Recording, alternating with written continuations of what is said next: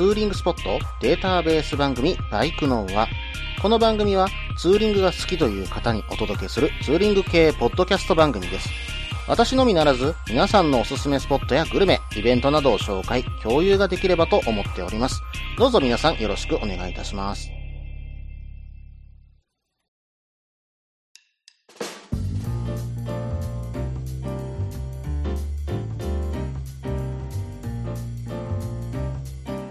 始まりました。バイクのは第130回ですね。お相手は忍者650とヘリテージ125に乗るタククロです。どうぞよろしくお願いいたします。さて、4月のね、えー最初には前お話しした通り、河口湖まで行ってた、まあ山梨に行ってたんですけども、まあその4月の2日からね、えーちょくちょくツーリングに出かけるタイミングが取れて、まあ、休みが取れる旅というような感じでね、えーツーリングに行けておりました。まあ、田島に行ったりね、青山高原に行ったり、えーそしてね、えー岡山の、まあ、カフェ巡りみたいな感じでね、ファミリートコさんとトップモストカフェかな、えー寄ってきました。まあちょっとね、5月の、何日だったかな？あれ行ったのが5月の3日にね、このカフェ巡りしてるんですけども、まあこんなね、ゴールデンウィークのど真ん中で、観光地のうまいもの食べに行っても、まあ並んでて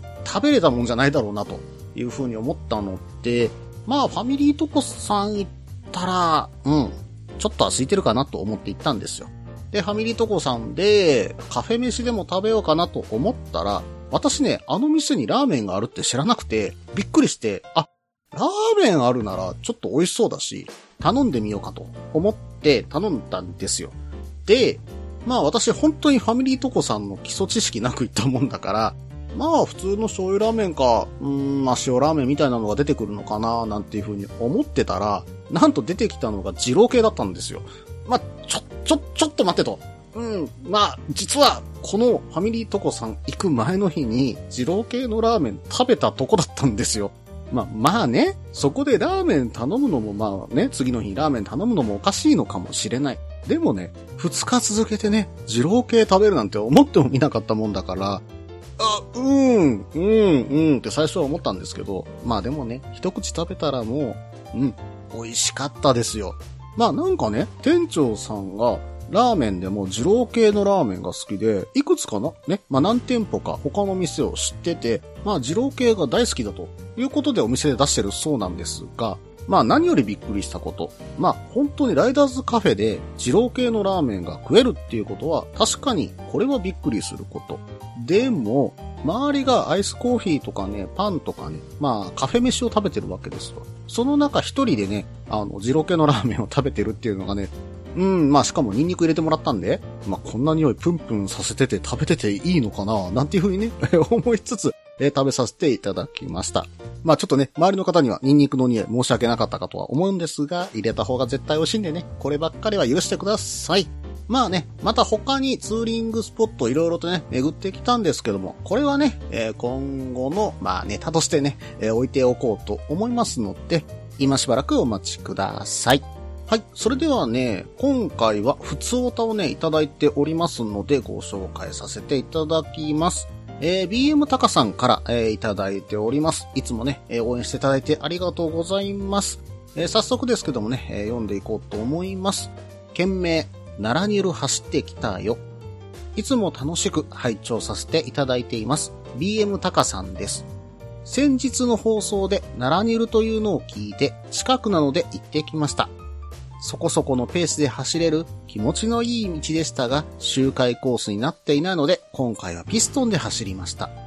終点にある神社が何とも言えず気持ちのいい場所で、これだけでも来た甲斐があったと思わせてくれました。私はこの近くの伊賀コリドールという道をよく走っています。ここは 90km ほどの周回コースで走りごたえありますよ。今後も配信楽しみにしています。BM タカさんメールありがとうございます。この間のね、えー奈良ニュールの放送回、第128回ですね。まあ、ここでね、えー紹介させていただいた奈良ニュール。まあ、早速走ってきていただけたということで嬉しい限りです。まあ、確かにね、周遊にはなってないんですよね。まあ、ただ、道の雰囲気というのがね、えーニュールブルークリンクに、えー似ていると言ったようなとこだと思うし、まあ本当にね、結構いいペースで走れちゃうんですよ。まあ、かといってね、飛ばしてるわけじゃないですよ。まあ気持ちいいペースで流せるというのがここの魅力かななんていうふうに私も思っています。まあそして、えー、紹介いただいた伊賀コリドールね。うん、これね、前々から知ってはいたんですけども、走ったことないのでね、まあどこかでこの周遊走ってみたいところかな。うん、まあ今年はまだまだチャンスあると思いますので、えー、BM タカさん、ぜひね、一緒にね、走りましょう。よろしくお願いします。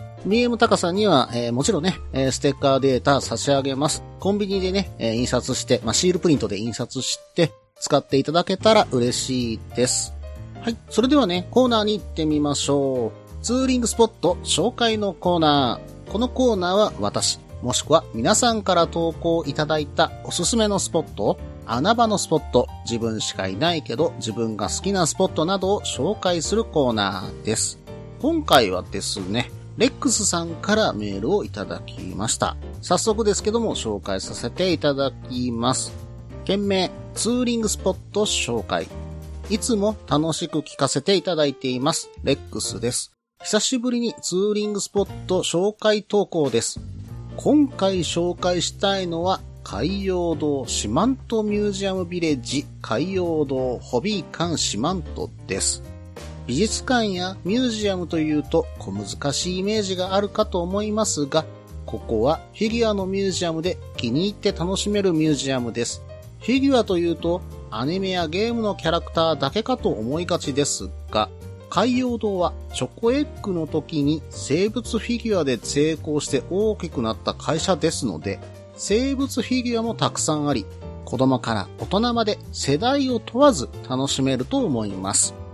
場所がちょっと偏僻なところにあるためアクセスしづらいのですが、ツーリングに向いた山間部の気持ちの良い道から脇に入ったところにあるため、ツーリングルートに入れてみても良いかと思います。なお、ミュージアムの近くには、ダバダの火炙りで有名な酒造会社、無定無換算があるので、街のお店でも買えますが、酒蔵で買ってみるというのも一興かなと思います。海洋堂を含め、フィギュアミュージアムはいろんなところにありますが、それはまたメールしたいと思います。長文乱文失礼しました。環境がいろいろ変わられていらっしゃるようですが、体調に気をつけて配信頑張ってください。レックスさん、メールいつもありがとうございます。ということで、四国は四万十にある海洋堂ホビー館のね、えー、紹介ですね。うーん、まあ四国、この辺りにあるとツーリング、他のところ寄ったついでに寄るのもね、えなかなかいい場所かと思います。まあその辺りもね、一緒に見ていけたらと思いますが、続きはね、えー、後半です。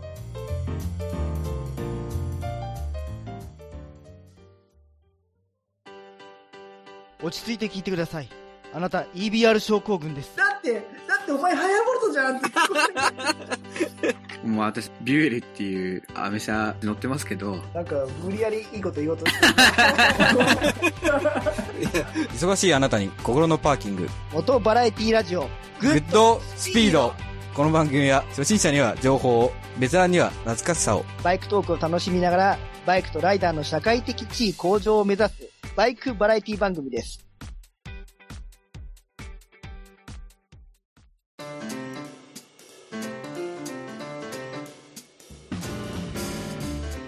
はい。それではね、後半です。後半はですね、レックスさんのメールを詳しく見ていこうと思います。紹介いただいた場所は、海洋堂四万十ミュージアムビレッジ海洋堂ホビー館四万十。どんなところなのかなと思ったらですね、高知県四万十町にある廃校になった宇津井川小学校を改装してね、え、作られたフィギュアとかミニチュアのコレクションなどを展示しているミュージアムになります。どんなものがあるのかなというふうにね、写真で見ていると、まあ食玩とかも結構あるのかな。まあ他にはね、え、北斗の剣のフィギュアとかね。まああとミリタリー系の、まあ、戦車みたいなプラモデルなのかな。まあそういったものも展示されています。まあ他にね、こんなのもあるんだと思ってびっくりしたのがね、だんじりとか、だしのね、まあなんて言うんだろう、フィギュア。フィギュアというかこれはプラモなのかなでもね、かなり繊細に作られてて、これはなかなかね、面白いな、見応えあるな、なんていう風に思いましたけどもね。まあ確かに知っている、ん、まあおもちゃとか、まあそのキャラクターっていうのがかなりあるので、まあ誰が行っても楽しめそうな場所だな、なんていう風にね、思いました。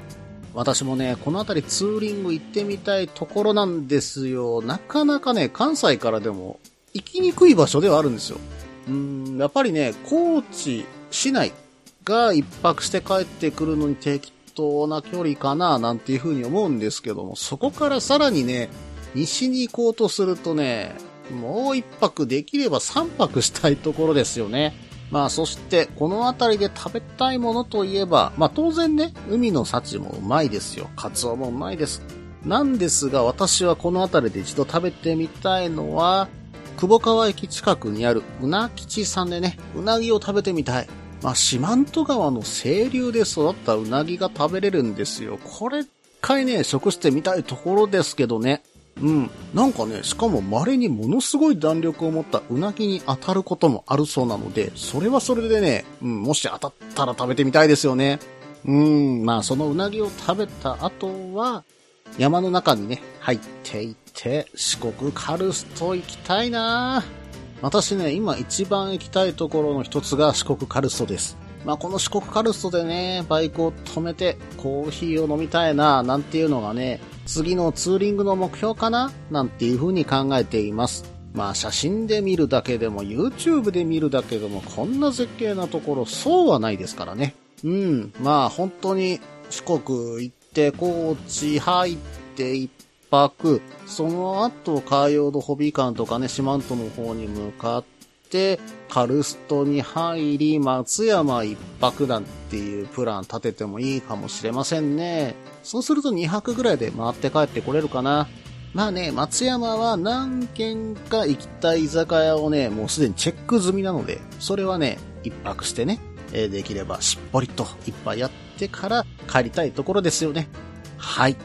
レックスさん、メール本当にありがとうございました。またね、メールの方、どしどしね、送ってください。よろしくお願いします。えーレックスさんにもですね、えーステッカーデータプレゼントいたします。以上、ツーリングスポット紹介のコーナーでした。それでは次はですね、もう一つコーナー行ってみようと思います。イベント紹介のコーナー。このコーナーは、私の知っている、もしくは投稿いただいた、近日行われるイベントを紹介しようと思います。今回はですね、カムイさんからメールをいただいております。え内容の本文はですね、実はほぼほぼなくてですね、これを紹介してほしいということで送ってこられたのが、バイク女子ライディングスクールということで、日時5月28日の土曜日、受付12時から、えーそしてね、開催は13時から15時。開催場所は奈良県運転免許センター二輪試験コースとなります。これね、ちなみに参加費は無料となります。ただし、ご自身のバイクでの参加となるということです。まあ、このイベントはですね、2022年の二輪車安全運転フェア in 奈良がね、えー開催されるということで、その中のね、企画イベントとして、えー開催されるということです。で、この企画、まあ、カムイさんと、えー先ほど紹介させていただきましたけども、5月の4日に開催された忍者祭りの主催者さんが、えー担当することに、まあ、この企画イベントね、えー自体を、えー担当されているということです。まあ、ちなみに、女性向けの、まあ、ライディングスクールということで、インストラクターは女性の指導員の方がつくということです。今回ね、初めての企画らしいんですけども、まあ、この、えー企画が盛況であれば、今後も開催していく見込みというふうにね、えー書かれております。まあね、でもこういったね、まあ運転免許センターの二輪コースといえば教習所みたいなね、えーコースなわけですよ。ただで、やっぱり、うん免許取り立てでいきなり行動出た。まあこの後はね、結構自己流になってしまっているところもあるし、私もね、リターンで戻った時とか、まあリターンライダーでは私もあるんですけども、まあ、その時にバイクの乗り方大丈夫かなうん、まあ全然ね、今でも乗り方ダメなんですけど、ダメなんですけど、やっぱりこういうね、えープロにね、教えてもらって乗り方をしっかり覚えておくと、まあ行動でもね、楽しんで乗れるんじゃないのかな。まあ普段ね、あと走ってる時に迷ってることとかね、えー不安なことも全部ね、聞けたりするんじゃないのかな、なんていうふうに思うこともあります。まあね、えー今回女子のスクールですけども、男性のスクールがあっても行ってみたいな、なんて思うこともありますよ。まあまたね、その中でも、まあ周りにね、まあ女性ライダーより当然男性ライダーの方が多いですよ。で、男性ライダーに聞くのも聞きづらいようなこともあったりしたらね、えーこういった女性のインストラクターさんにね、えー聞いてみるのもいいんじゃないのかなと思ったりもします。あ、そうそう、えっ、とね、一つだけ参加資格をね、えお伝えすることを忘れておりました。え事故のバイクでまず講習するというのはお先ほどお伝えした通りです。で、バイクはですね、原付から大型二輪車の免許を持っている方、えそして、まあ、事故のバイク、免許証、ヘルメット、グローブ、そしてね、えーあればですけども、プロテクターもね、あれば OK とのことです。まあね、私も実はね、これ、取材してみませんかっていう風にね、カムイさんから言われてたんですけど、ちょっとこの日はね、別件があるので、今回はね、えー、いけませんけども、えーぜひね、どなたか参加した方がいらっしゃればね、番組宛てにお便りいただけると嬉しいです。はい。それではね、えーバイク女子ラインディングスクールについてでした。えーそして、イベント紹介についてなんですけども、実はもう一つあります。えー6月4日、6月5日なんですけども、タナックスさんのバックフィッティングイベントが帰ってきます。まあ、コロナ前はね、えーいろんな場所でやっていたタナックスさんのバックフィッティングイベント。やっとね、やっと帰ってきてくれました。えー6月4日は、えー9時から16時、場所はカフェリトルパインさんで行われます。えーこちらはコラボイベントで、えー南海部品さんとね、コラボされるとのことです。南海部品さんは新作ウェアの試着体験ができるそうですし、まあ当然タナックスさんはツーリングバッグのフィッティングをね、えーしていただけます。またね、15時からミニじゃんけん大会もあるそうなので、参加しない手はないと思いますよ。そして、えー、ツイッターの方の画像を見ていただくと、カフェリトルパインさんの100円割引券もついてきます。そして、6月5日日曜日、こちらはゼロベースさんで開催されます。タナフェス開催地に再上陸ということでね、えー、画像の方にも書かれております。で、こちらはですね、タナックスさんのミニアウトレット抽選会と、14時からミニじゃんけん大会もあります。さらに、ゼロベースさんの100円割引券もツイッターを見ていただければありますのでね、えーぜひね、こちらもご参加ください。そして、そして、6月5日ですよ。9時から15時、このタナックスさんのバッグフィッティングイベントに、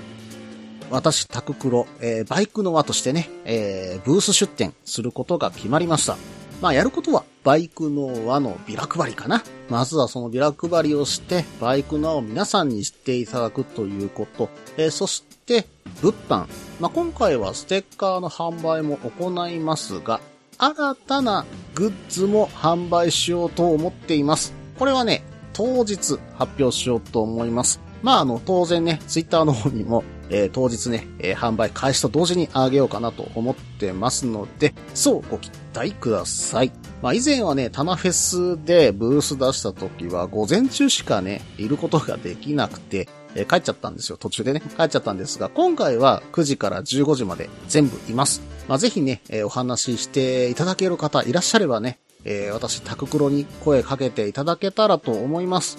あとね、物販買ってください。よろしくお願いします。今回ちょっとお金かけるんで、えー、まあ、それこそね、売れなかったら、うん、僕の小遣いは、うん、しばらく飲みに行けないかな、なんていう風にね、えーなってしまいますので、ぜひともね、物販何卒よろしくお願いいたします。ということで、タナックさんのバッグフィッティングイベントと、えーバイクの穴ね、えーブースで出店するというところでした。以上、イベント紹介のコーナーでした。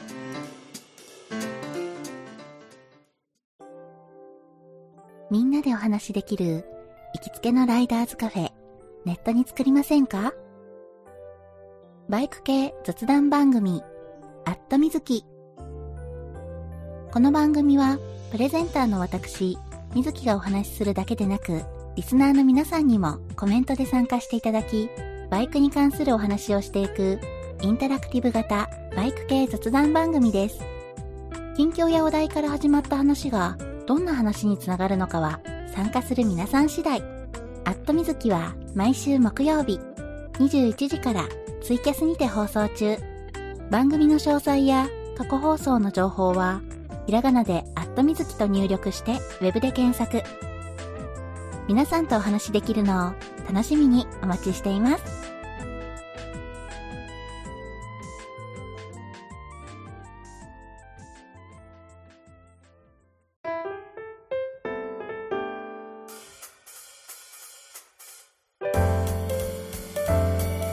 はい、それではね、エンディングです。エンディングはね、うん、まあ今年の目標もうすでに達成しちゃったななんていうふうに思っているとこなんですけども、まあこれだと今年のね、えー目標がもうないっていうのもね、まだね、半年以上あるわけですよ。まあ何かね、うん、目標を作りたいなとは今思っています。まあせっかくね、うん、まあ二輪車高速が今半額なわけですよ。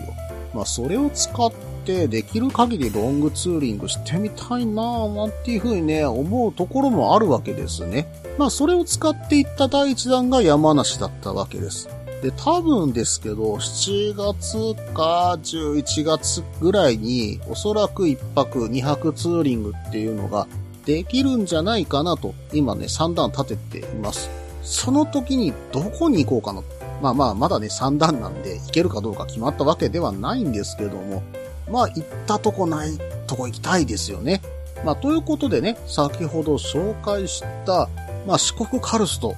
っていうのも一つの手かなと。もう一つは、行ったことないところとなると、富山、新潟あたりならなんとか一泊で行けるのかな、なんて思ったりもしています。ただどちらもね、一泊となるとほぼ走りっぱなしになるのかなと思うところがあるので、できれば二泊したいところではあるんですけどね。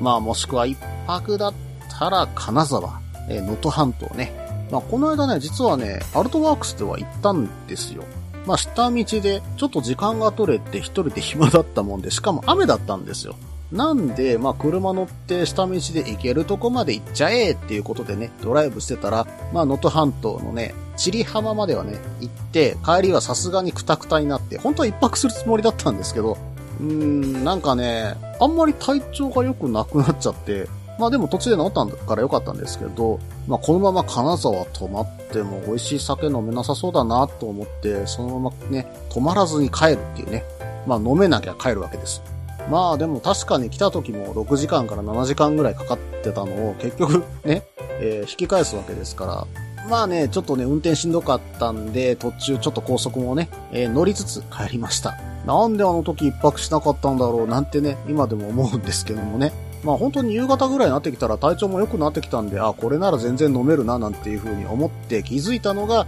もうすでに福井県に入ってたので、うん、もういいや、一旦帰るべ、またバイクで来るさ、という風にね、思って帰っちゃいました。でもこの時ね、よくよく考えると、福井県の東尋坊も寄ったし、千里浜もね、まあ車で寄ったわけですよ。このルートもね、実はね、バイクで行ってないんですよね。うん、まあ福井県ではずっと海岸線を走ってて、これもね、かなり気持ちよかったので、バイクで走って、まあ、この時はね、雨だったんですけども、晴れた日でね、バイクで走ったらとんでもなく気持ちいいんだろうなと思ってね、走っておりました。まあ、さてね、次の私の目標、どこにするべきかな、なんていうふうに思ってますが、まあ、どこかね、ここがいいよ、ああいうところ行ってきたらいいよ、なんていうね、えー目標になるツーリングスポットがあれば、ぜひね、教えてください。よろしくお願いします。まあ、ツーリングスポット紹介のコーナーでもいいですし、ルートのコーナーでも OK です。えーぜひね、送ってください。この番組では皆さんからのメールを募集しています。ツーリングスポット紹介のコーナーではおすすめのスポット、穴場のスポット、自分しかいないけど自分が好きなスポット、自分じゃいけないけど良さそうなスポットを教えてください。また、イベント紹介のコーナー、ツーリングアイテムのコーナー、ツーリングトラブルのコーナー、ツーリングルートのコーナー、温かいお便りも待っています。できる限りご紹介させていただきます。メールはブログの方にメールフォームを設置しています。もしくはツイッターで直接メッセージいただいても構いません。ツイッターはタククロで検索していただければ忍者の画像でわかるかと思います。ではお便りお待ちしておりますと同時に今回第130回ですね。バイクのはこれにて終了となります。バイカーズイントラストさんでのステッカー販売、まだまだ継続しておりますので、ぜひともよろしくお願いします。1枚300円で販売してますので、何卒ね、えーよろしくお願いします。それではまた。